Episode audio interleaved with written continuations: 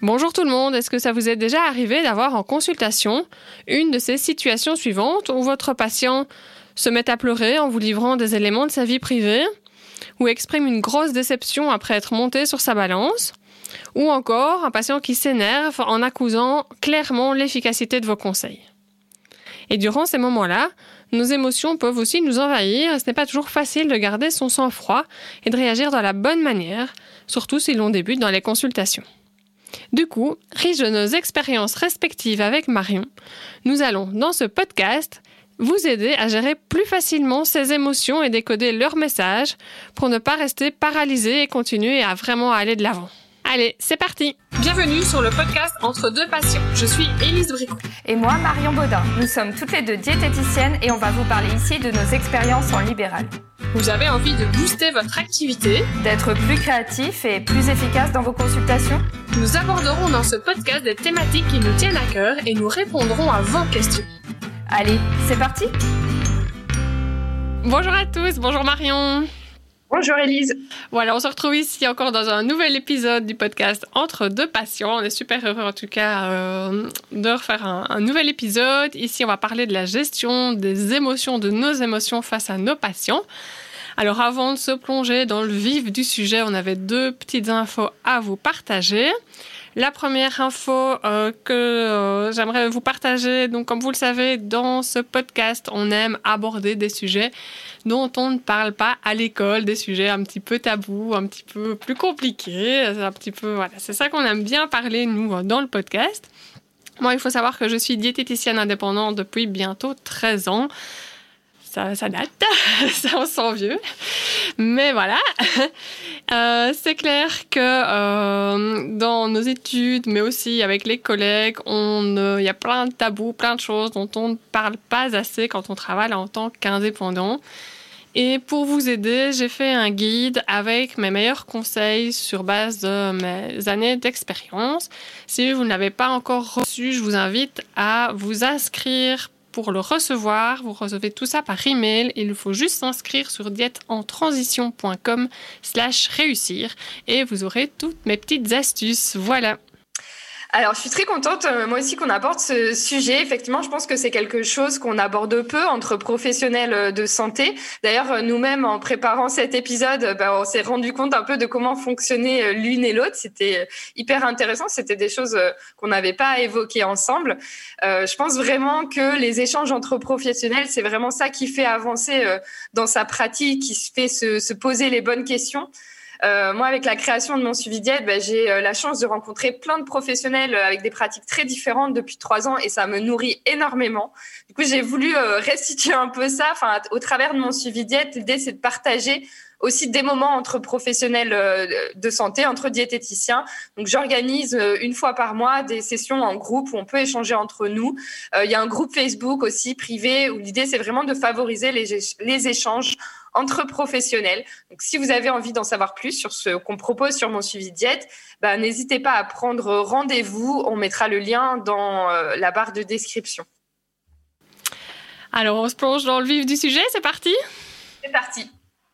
Alors, par cet épisode, euh, on voulait vous dire que c'était normal de ressentir des émotions en consultation on fait face à de la souffrance euh, de, la part de nos patients. On entend des récits de vie qui sont euh, parfois difficiles, voire très difficiles. Il y a parfois des récits inattendus et ça induit clairement ben, une énorme charge émotionnelle. On en a un petit peu parlé là justement dans l'épisode précédent euh, sur la gestion de la balance. Que ce soit ce sujet-là ou que ce soit lié à un autre sujet, on vit des émotions perpétuellement pendant nos consultations. Il faut savoir qu'on travaille avec l'humain, on travaille pour l'humain. Et ça signifie vraiment bah, qu'on va prendre en compte bah, tous les ressentis, euh, tous les petits ressentis de l'autre bah, pour pouvoir l'écouter, le comprendre, euh, comprendre au mieux la situation de la personne qu'on a devant nous. Et c'est clair que sans émotion, c'est impossible de bien la comprendre, de bien comprendre cette, cette personne, de bien percevoir ses sensations. Et les émotions dans notre travail sont centrales, sont vraiment très très importante pour apprendre donc à se connaître et évidemment aller dans la bonne direction durant le suivi avec notre patient. Et du coup, face à ces émotions bah, très présentes en consultation, que ce soit les émotions du patient et les nôtres aussi, bah, on peut vite tomber en fait dans le piège de soit se couper de toute émotion et de paraître un peu, euh, voilà, euh, mettre mettre une sorte de barrière, ou au contraire être dans l'hyper empathie euh, et de se laisser porter comme ça un peu par euh, les émotions du patient, d'avoir du mal à se, à se détacher de ça.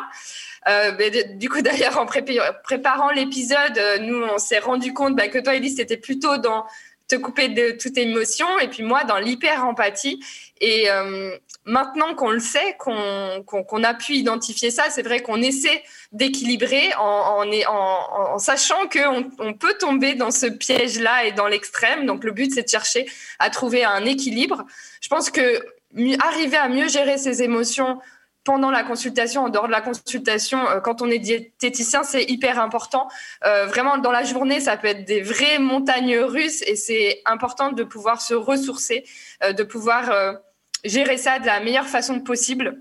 et c'est pour ça qu'on a décidé de vous partager dans cet épisode quelques trucs qui nous nous aident au quotidien à pas tomber dans les extrêmes. Alors, cette gestion des émotions, effectivement, c'est évidemment quelque chose dont on ne parle pas pendant nos études. Et de ce fait-là, je pense que bah, c'est aussi ça qui fait qu'on n'est pas toujours hyper à l'aise en consultation hein, quand on a des débordements émotionnels de la part de nos patients. Et que nous, ou que nous, on déborde aussi émotionnellement et qu'il faut pouvoir euh, un petit peu euh, gérer ça.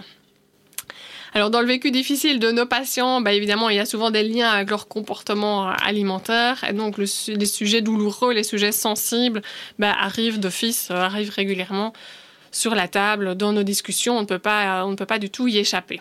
Et donc, on voit un débordement émotionnel de la part de nos patients. Ben, c'est clair que ça provoque aussi énormément d'émotions en nous.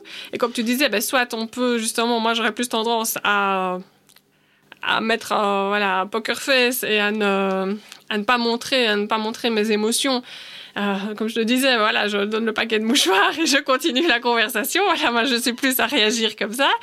Ou, euh, voilà, justement, à très dans, dans l'hyper-empathie et de, pas de pleurer avec le patient, mais, euh, c'est façon, façon de dire, en tout cas, et de, de se mettre vraiment euh, trop, de prendre trop, trop sensible. Ouais, d'être déstabilisé, quoi. Ça, ça peut vraiment, si, si, on se laisse embarquer par son émotion, être un peu, très, très, devenir très inconfortable, quoi. Alors le truc pour ne pas être exténué euh, en fin de journée, pour avoir le moral quand on rentre à la maison le soir et pour rester concentré et en joie pour les patients suivants, ben voilà, on vous propose ici quelques conseils qui nous nous aident en tout cas dans notre quotidien de diététicien et qui euh, pourront ainsi rendre, on espère en tout cas, le vôtre le plus agréable possible. Donc ici, on souhaite dans cet épisode vous donner ben, nos astuces qui nous permettent de gérer au mieux, au mieux nos émotions euh, face à nos patients. Ce sont bah, des astuces qui sont liées vraiment à notre vécu, à notre pratique, à notre expérience, à notre personnalité aussi. Hein. Voilà, on a deux personnalités euh, différentes par rapport à ça, donc euh, je pense que ça peut être porteur aussi dans les astuces qu'on va vous donner. Vous en avez certainement d'autres aussi, donc n'hésitez pas à nous les partager dans les commentaires de cette vidéo.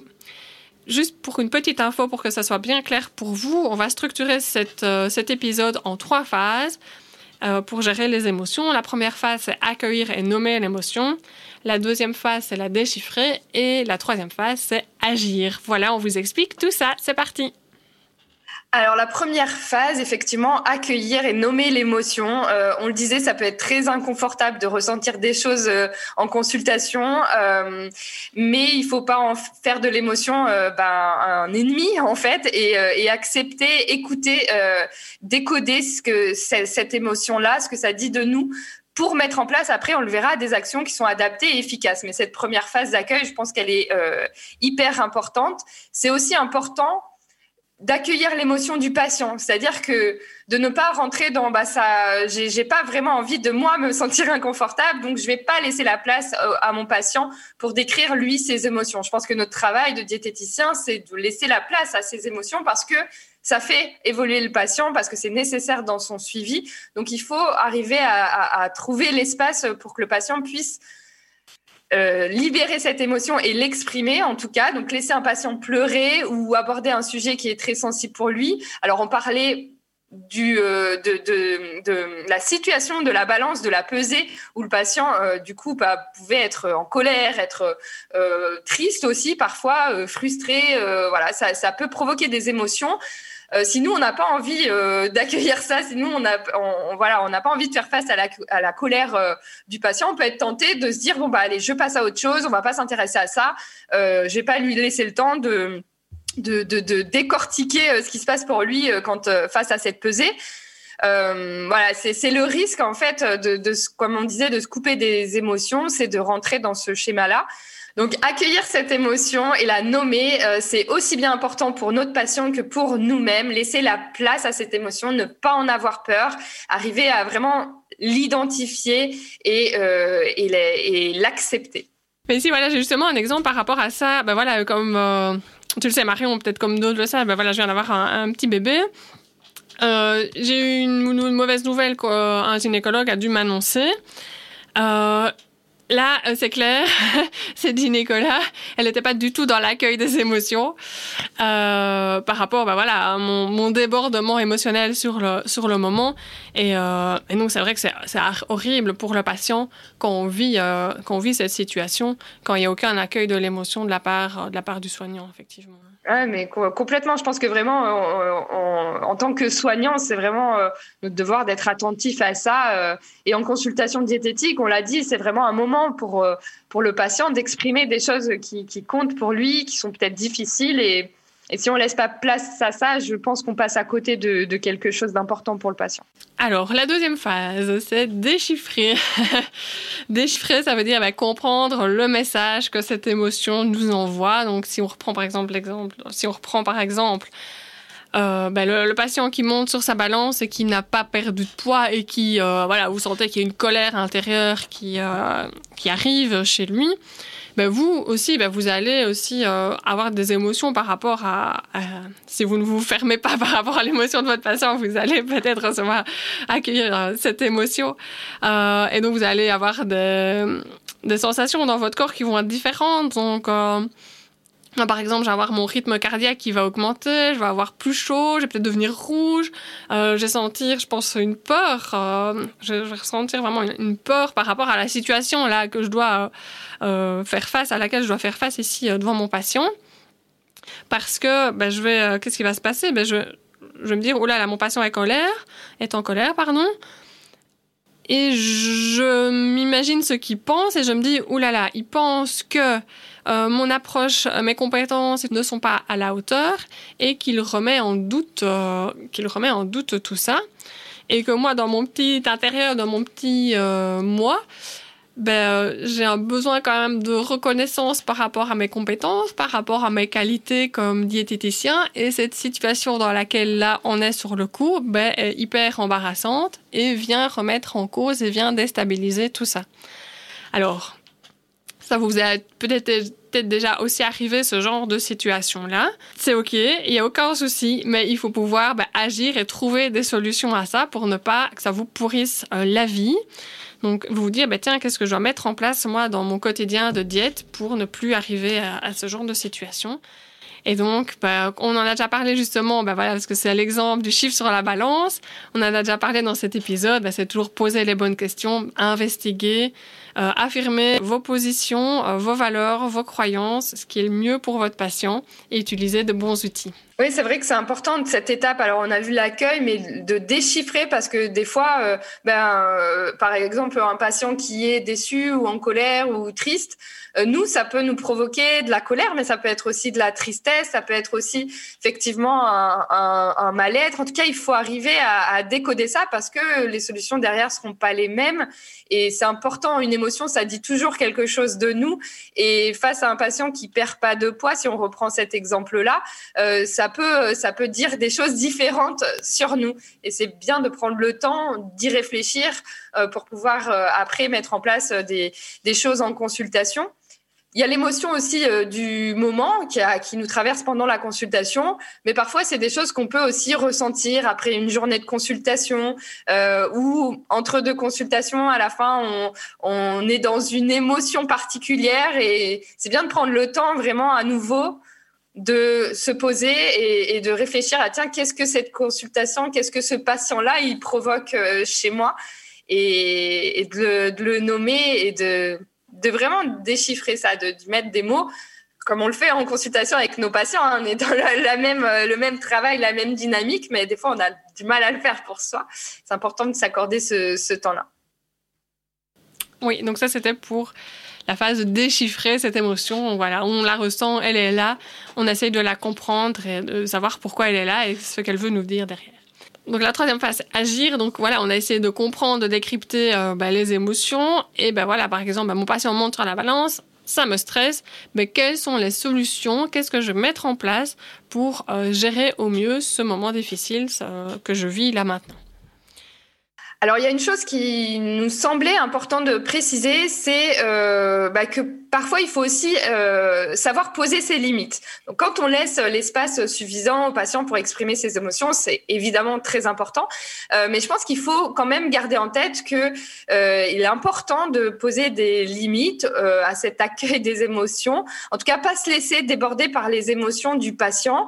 Euh, on est dans une consultation diététique. Nous, on n'est pas forcément formé aussi à ça. Et il y a des choses qui peuvent être exprimées par le patient difficile qu'on va pas forcément euh, savoir gérer, que le patient va pas savoir gérer non plus, et on peut très vite se sentir débordé.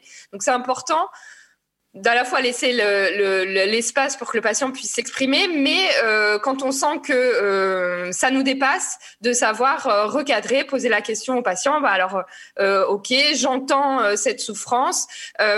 comment ça se, ça se traduit concrètement dans votre alimentation, dans votre journée? Enfin, essayer de recentrer le travail qu'on va faire ici ensemble en consultation et pouvoir réorienter. C'est ça qui me semble important aussi, c'est que si on fait face à, tout à coup à une consultation très difficile où le patient euh, euh, fait face à des émotions euh, difficiles et nous dévoile des choses qu'il a peut-être jamais dit, bah, lui proposer d'aller en parler, d'explorer ça, que c'est une piste intéressante, qu'il il a raison d'en parler ici et voilà, à nouveau accueillir ça, mais savoir le réorienter, je pense que c'est vraiment quelque chose qu'on doit mettre en place, poser un cadre, poser des limites à la consultation diététique n'est pas dans un travail euh, pour moi de, psychologue et euh, c'est important de, savoir mettre ce, cadre-là aussi euh, parce qu'on n'est pas préparé, pas formé à travailler là-dessus aussi. Alors recadrer, ça ne veut pas dire être hyper brutal avec le patient et, mettre froid et couper court à la conversation. Il y a moyen de le faire tout en douceur. J'appelle déjà ça le recadrage en douceur en trois étapes. La première étape, comme tu disais, ben, c'est voilà, d'entendre et de reconnaître ce que le patient ben, vous exprime, vous dit, euh, ce qu'il a vraiment ce qu'il a sur le cœur et ce qu'il a envie de vous, vous, communiquer. Parfois, il y a des choses que les patients disent qu'ils n'ont jamais dit à personne d'autre et donc il faut, euh, on est la première personne à l'entendre, donc il faut pouvoir quand même, euh, ne, enfin, ne pas, ne pas faire semblant de rien et être là pour le patient au moment présent. Donc ça, c'est la première étape, bien comprendre et lui montrer que vous avez entendu ça. La deuxième étape, c'est de éventuellement soit postposer la discussion si là, au, moment présent, ça ne vous arrange pas et que ça vous peut-être vous mettrait du retard dans vos consultations ou que voilà vous étiez en train d'investiguer ou, ou, de travailler sur un autre sujet et que vous là pour l'instant ça ne vous arrange pas, n'ayez pas peur de le dire aussi gentiment à votre patient, de dire voilà on va aborder ce sujet-là mais pas maintenant, on pourra en reparler à tel et tel moment ou comme tu disais Marion, ben voilà, de réorienter vers quelqu'un d'autre en disant ben voilà, j'ai bien entendu là ce que vous avez dit. Euh, c'est un, sujet qui mériterait évidemment d'être travaillé. Moi, je ne suis pas compétent pour ça, mais allez voir quelqu'un d'autre qui, euh, qui, pourra vous aider par rapport à cette, cette problématique-là. Et puis, ben, toujours à la troisième étape, ben, de se faire valider par votre patient, lui demander si c'est OK pour lui, euh, soit de postposer la discussion, soit d'être réorienté, mais toujours tout en douceur avec le sourire. Voilà et je prends l'exemple d'une consultation où ça m'est déjà arrivé de, de, me laisser emporter par le discours de mon patient euh, qui, euh, euh, qui arrive avec beaucoup de négatifs, beaucoup de choses qui se passent dans sa vie, les enfants, le travail, et donc il se laisse un peu embarquer par ce discours-là. Et, et ça peut être intéressant de l'explorer, comme ça peut nous entraîner vers des choses qui vont pas être intéressantes pour la consultation, en tout cas qui vont pas faire avancer le patient. Et c'est là où le recadrage me semble important de dire ok, j'entends, c'est vrai que c'est difficile en ce moment. Bah, on, va travailler là-dessus. Qu'est-ce qu'on va pouvoir mettre en place euh, au niveau de, de, vos habitudes de vie, de votre alimentation pour retrouver un peu euh, d'énergie, de mieux-être, parce que j'entends que c'est difficile pour vous. Mais moi, j'ai eu tendance à le faire, à me laisser emporter vraiment par le discours du patient parce que je ressens une profonde empathie et que je me dis, ah mince, c'est difficile pour lui, laisse-le exprimer ça. Euh, et c'est le risque pour moi, c'est vraiment de se laisser embarquer. Et puis, du coup, bah, on passe une heure à parler de la vie du patient et de ses difficultés. En fait, on termine et c'est aussi frustrant pour le, pour le patient qui peut-être sur le coup bah, va sentir quand même un mieux-être parce qu'il aura déballé tout ça, mais en fait on n'aura pas euh, cherché avec lui à mettre en place des, une stratégie, des solutions, des, des pistes pour aller mieux. Et en fait euh, on se fait court-circuiter notre notre consultation aussi, euh, et c'est pas c'est pas utile au patient euh, parfois de, de ressasser de ressasser ça. Hein. Des fois c'est même une difficulté supplémentaire pour lui. Donc voilà, faire attention à ce à ce piège là à mon avis. Alors, autre, petite, autre, petit conseil pardon, euh, par rapport à l'action, à ce que vous pouvez mettre en place. Moi, je vous invite euh, à prendre des petites notes en fin de consultation, à chaque fin de suivi, que ce soit dans un petit carnet ou que ce soit sur votre trame de consultation de suivi. Euh, pour noter voilà, les émotions que vous avez ressenties, pour noter comment s'est passée la consultation, comment vous avez voilà vous pu euh, gérer ou pas euh, les émotions, comment la consultation, si vous êtes laissé euh, embarquer par votre patient par rapport à ce qu'il voulait vous déballer et que vous l'avez laissé parler, ou si vous avez été très froide et que voilà la consultation, enfin vous avez coupé court à, la conversation ou que ça s'est très bien passé, voilà notez-le, notez-le. Et ainsi, vous pourrez ben voilà, avoir un regard, vous, après, extérieur, et pouvoir vous dire, ah oui, c'est toujours dans cette situation-là que j'ai des émotions que j'ai difficiles à gérer, ben voilà. Et vous savez alors réfléchir à des astuces pour ce moment-là bien précis, pour le retravailler, pour essayer que ça arrive le moins souvent possible. Voilà. Autre chose, euh, voilà, en cabinet, c'est peut-être différent de la téléconsultation, mais moi, depuis euh, la, situation Covid ici, euh, j'ai pris l'habitude, donc je fais mes consultations de suivi de 45 minutes, et donc j'ai pris l'habitude d'avoir toujours 15 minutes de break entre, euh, entre deux patients, ben voilà, l'idée c'était au départ ben, de nettoyer mon bureau, de laisser éviter que les patients ne se croisent dans la salle d'attente, etc.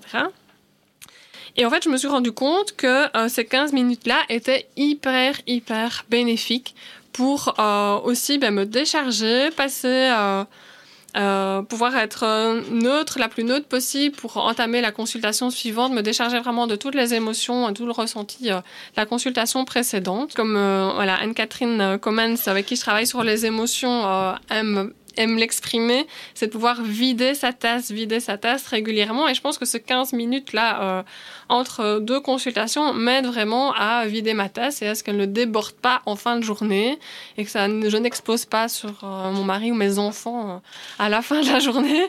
Et donc ça, je, je, le garde. Maintenant, je ne saurais plus, je ne saurais plus enchaîner des consultations comme ça à la suite sans, sans une petite pause. Voilà, moi j'ai mis 15 minutes pour que, pour que ça ça colle bien euh, dans, mon planning, que ça soit plus facile. Et puis voilà, si j'ai un débordement de 5-10 minutes avec mon patient en avant, ben ça, ne pose pas de problème. Et euh, mais voilà, après, si c'est 5 minutes entre vos patients, je pense que ça peut déjà vraiment être hyper, hyper bénéfique pour vous, pour cette gestion des émotions. Mais ça peut être aussi, ben moi pendant ce temps-là, je, voilà, je, mange un petit bout, je vais faire pipi, je marche. Mais ça peut être une petite méditation, quelques petits exercices de respiration. Euh, voilà, il y a plein, plein de petites choses que vous pouvez faire, écouter de la musique euh, entre deux patients pour pouvoir décharger, vider votre tasse. Ouais, je pense que c'est vraiment un temps euh, important. Moi, c'est aussi le problème que je rencontrais quand j'ai démarré les consultations, c'est que je trouve que c'est vraiment beaucoup d'énergie. En fait, ça me prenait énormément d'énergie, la consultation d'énergie mentale, c'est-à-dire que je ressortais un peu vidée. Euh, j'admire vraiment les diététiciens, diététiciennes qui font des journées full de consultations et qui enchaînent ça toute la semaine. Euh, honnêtement, aujourd'hui, je pense pas que j'en serais capable. Enfin, vraiment, je trouve que c'est très très demandeur en, termes d'énergie et j'aime bien effectivement euh, espacer mes consultations, avoir le temps de souffler, même si parfois j'ai un peu de retard ou quoi je vais me faire euh, un thé, euh, j'ai besoin vraiment de, de, souffler, de, de, me recharger, comme tu disais, euh, en, en, énergie. c'est vraiment, vraiment important. Ça, nous demande beaucoup, ça coûte beaucoup en énergie. Et cette petite pause là, je pense que c'est l'action hein, qui me semble la plus, la plus importante, la plus efficace, c'est de prendre le temps d'aller. Si on peut aller marcher, c'est le top, quoi, de sortir un peu, s'aérer, euh, boire un coup, euh, voilà, vraiment prendre cette, cette pause là pour euh, pour se poser et sortir de l'émotion de la consultation précédente. D'autant plus quand on a eu une consultation difficile ou comme on disait, le patient a lui-même exprimé certaines émotions, que ça a remué des choses en nous, que ça a fait écho. C'est bien de pouvoir sortir de ça pour démarrer la consultation suivante, au risque sinon d'être un peu dans une énergie différente pour la consultation d'après. Et au fil de la journée, comme tu dis, de ressortir de sa journée avec tout un tas de choses en nous et qui risquent d'exploser. Il y a aussi un truc euh, qui, peut être intéressant de mettre en place. Alors, c'est plutôt pour moi en fin de journée ou des fois quand on. pendant les vacances, des fois j'ai besoin aussi de me, c'est un peu pratiquer la pensée positive en fait, mais de me ressourcer et de me concentrer sur le positif de ma semaine. Euh, qu'est-ce qui a été positif dans mes consultations? Un mot d'un patient, euh, un sourire, euh, un regard, vraiment quelque chose qui a exprimé le patient de positif. Je, trouve que c'est bien de prendre le temps de se focaliser à la fin de la journée, à la fin de la semaine sur vraiment ces choses positifs qui font qu'on a choisi euh, de faire ce métier-là, euh, qui font qu'on a passé euh, bah, une bonne semaine de, de, consultation. Parce que oui, c'est difficile. Ça ne veut pas dire que c'est pas un travail intéressant et que on n'a pas fait du super boulot. Et voilà, donc c'est bien de pouvoir se dire oui, c'est c'est difficile émotionnellement, ça a été compliqué. Par contre, j'ai pu voir la progression de mes patients. j'ai testé cet exercice-là, c'était génial. J'ai découvert ça, j'ai fait ça de se recharger vraiment les batteries en évoquant le positif de sa, de sa semaine. regardez, par exemple, ici, avant d'enregistrer le podcast, j'ai peut-être dans un mood euh, pas très positif euh, avant. Et c'est vrai que voilà, la pensée positive que, voilà, que toi, tu Marion, tu m'as amené, que euh, Nico, mon mari, m'a amené aussi avant, avant l'enregistrement, ben voilà, aide clairement. Et donc là, je pense que je suis un peu plus souriante que tantôt, donc c'est très bien. ouais, c'est important, c'est clair. Ben voilà, je pense qu'on arrive au bout euh, de cet épisode par rapport à la gestion des émotions, de nos émotions face euh, à, nos patients. Donc en résumé, ici, donc on a vu ben, trois étapes clés qu'on voilà, qu'on vous invite euh, à, à, mettre en place, à tester, à tester nos petites astuces. Vous en avez certainement d'autres aussi, donc n'hésitez pas à les partager. Donc la première astuce, ben, c'est d'accueillir, de pouvoir nommer cette émotion-là. La deuxième astuce, c'est de la déchiffrer. Et la troisième, ben, c'est de pouvoir agir, de mettre en place des actions concrètes pour que vous vous sentez mieux par rapport à vos émotions au sein de vos consultations.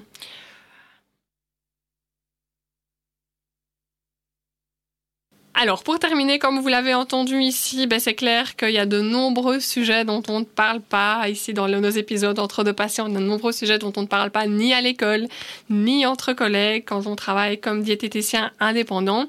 Et pour ça, bah, j'ai rédigé un guide euh, spécial pour les diététiciens indépendants, soit pour ceux qui exercent déjà ou ceux qui veulent se lancer comme diététicien indépendant ou en libéral, comme on dit en France, avec tous mes meilleurs conseils de ma pratique ici depuis une dizaine d'années. Si vous ne l'avez pas encore reçu, il est gratuit, vous allez le recevoir par email. Pour ça, il faut juste s'inscrire sur dièteentransition.com slash réussir et vous aurez toutes les astuces, tous les conseils. Et donc, comme d'habitude, si cet épisode euh, vous a plu, vous a parlé, si vous êtes reconnu dans certains exemples qu'on a pu euh, qu'on a pu prendre avec Elise, n'hésitez pas euh, à commenter la vidéo, à la partager autour de vous, à nous donner aussi vos idées pour de futurs épisodes. Pourquoi pas On est toujours à l'écoute de, des problématiques que vous pouvez rencontrer ou des sujets que vous aimeriez qu'on aborde. voilà, on reste à votre écoute bah, parce qu'on sait que les échanges entre professionnels ils sont super importants et même essentiels euh, bah, n'hésitez pas à prendre rendez-vous pour un échange en privé avec Elise ou avec moi-même. On reste disponible bah, pour vous expliquer, vous donner plus d'infos sur nos différents projets, que ce soit mon suivi diète ou diète en transition, mais aussi finalement pour vous aider dans votre pratique euh, quotidienne. Merci à tous et à toutes pour votre écoute. C'est vraiment très chouette de pouvoir partager ces épisodes avec vous. On espère que ça vous a plu et on vous dit à bientôt entre deux patients. Au revoir Marion. À bientôt.